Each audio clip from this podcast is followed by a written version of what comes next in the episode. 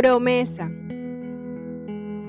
¿Sabías que la primera promesa que Dios hizo fue sobre la Navidad? Esta promesa fue dada en un momento crítico de consecuencias ecológicas, morales y sociales. En Génesis, inmediatamente Dios formuló un plan para nuestra reconciliación con Él. Desde el comienzo de la existencia de la humanidad, Dios el Padre prometió el nacimiento de alguien que aplastaría a Satanás y además la mujer iba a ser parte de la historia de redención. Por lo tanto, Navidad es el mensaje menos sentimental y más realista de ver la vida, porque no omite las consecuencias del mal y tampoco nos deja sin esperanza. El cristianismo no está de acuerdo con los pensadores optimistas que dicen, podemos arreglar las cosas si nos esforzamos lo suficiente. Tampoco está de acuerdo con los pesimistas, que solo ven una distopía futura. En cambio, el mensaje del cristianismo es, las cosas están muy mal y no podemos sanarnos ni salvarnos a nosotros mismos. La realidad es verdaderamente oscura. Sin embargo, hay esperanza. Ese día Dios le hizo saber a Satanás su derrota.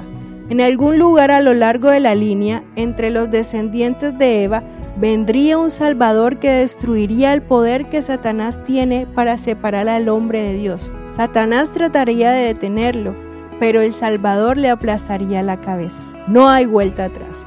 La Navidad marca el inicio del proceso de Dios para restaurar nuestra relación con Él. El mundo esperó por miles de años para la promesa de Dios y después finalmente el Salvador había llegado, el único que por siempre vencería al pecado y a la muerte. Al entrar en esta temporada de Adviento, enfócate en el cumplimiento de la primera promesa de Dios. Alégrate en este anuncio que Dios hizo para ti. Aún en medio de los sufrimientos, puedes experimentar el gozo de Dios que es mayor que todo dolor porque nos ha dado una promesa segura. Reconoce que Dios es fiel a su palabra y medita en la verdad de su amor redentor. Oremos. Padre, me sorprende que tu primera respuesta a nuestro pecado fuese una promesa de que no seríamos separados para siempre. Gracias por elegir desde el principio enviar a Jesús para poder relacionarnos contigo. A medida que nos acercamos a la Navidad de este año, dame una revelación más profunda de lo que lograste cuando Jesús vino al mundo.